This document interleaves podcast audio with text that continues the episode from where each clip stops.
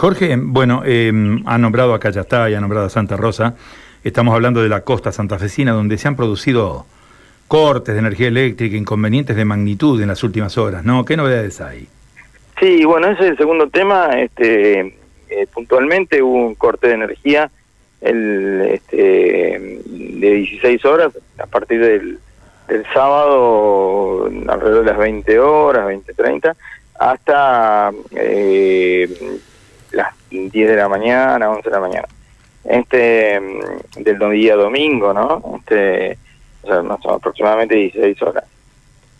No es el hecho este 16 horas, bueno, sino el, recurrente problema que tenemos en la zona y en Santa Fe en general, este, ya estamos en comunicación con él, pero ah, ya, ya, sabemos que, que, que, hay que los servicios de, de energía no son los que los que necesitamos como como Santa Fe productiva y acá me, me extrapolo no solamente en la parte de turismo, estoy hablando de la, nosotros somos una pata más de la producción la el turismo. Este, así que tanto puede salir a hablar un, un, este metalúrgico o, incluso los hospitales de la zona que se quedaron sin luz.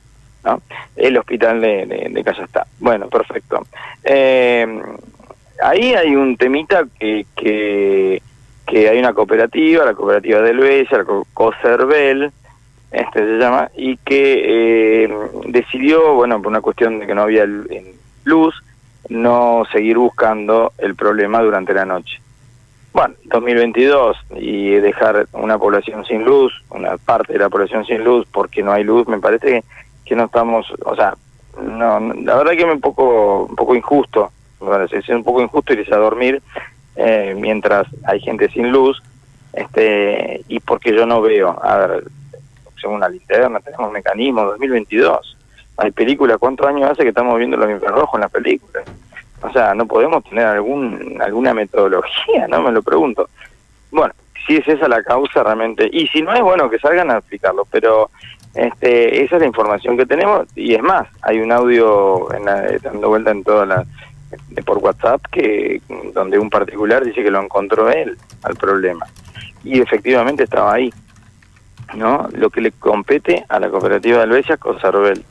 Después está lo de la, empresa provincial de energía, que, que también había encontrado otro otro problema. este Pero bueno, eh, ahí hay también otra implicancia de que, bueno, que, eh, está, por ejemplo, la zona del barrio La Alborada, que hubo movimiento natural, que salió la gente a criticar al servicio de Coservel, eh, hace desde 2016 que se hizo un esfuerzo en esa zona para pasar de una zona suburbana rural donde no, no te exigen eh, planos autorizados, etcétera, a tener los planos de cada construcción, etcétera, que fue un esfuerzo económico.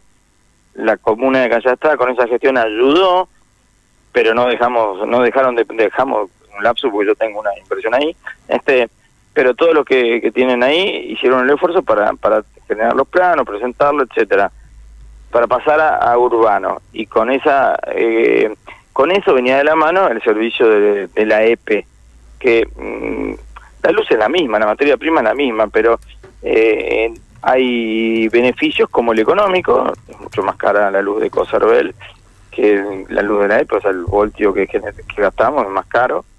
Y además tienen otras implicancias, bueno, este que bueno, hay acceso a, a créditos de, de energía fotovoltaica fotovoltaica, que es la energía que uno genera con la luz y que puede volcar a las redes, este, que a través de Cosador aparentemente, bueno, no tengo, hay una, esto es entre comillas, aparentemente no, no lo puedo aseverar, pero pare, parecería que, que algún particular quiso hacer una gestión y cuando llegó al punto de sacar un crédito para generar energía renovable no lo pudo hacer porque el servicio se lo daba a Cosarve.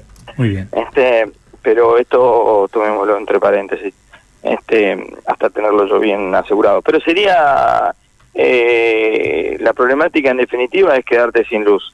O sea, quedarte sin luz en momentos críticos donde siempre me gusta dar ejemplos, ¿no? Eh, donde hay cabañas, sabemos que son una, hay residentes y hay turistas que residen eh, temporariamente. Todos se sienten afectados y este y sabemos que estamos viviendo eh, en Santa Fe, donde hay mm, momentos de mucho calor, como decían, 40 grados a la sombra, leí por ahí, pero este hubo temperaturas cercanas a los 50 grados en este enero y hubo cortes de luz. O sea, eh, yo lo escuchaba a la ministra Frana que era una que la energía es un es un derecho humano. Si esa es la forma de administrar un derecho humano, realmente este yo estoy confundido del concepto de derecho humano. Jorge, eh, bueno, esperemos que cuanto antes se pueda lograr una solución a todos estos problemas, ¿no? Que, que derivan también en un ser inconveniente para todos ustedes y fundamentalmente para todos aquellos que ocupan las instalaciones, ¿no? De las cabañas y de los complejos turísticos. Eh, desde ya le agradezco su atención y estos minutos que nos ha dispensado, ¿eh? No, el espacio de ustedes siempre es tan importante, así que muchísimas gracias. Los agradecidos somos nosotros de poder, de poder tener este lugar. Una buena temporada, ¿eh? Hasta luego. Muy amable, hasta luego, que tengan buen día. Jorge Unamuno, eh, titular de Cabase Tour, conversando con nosotros.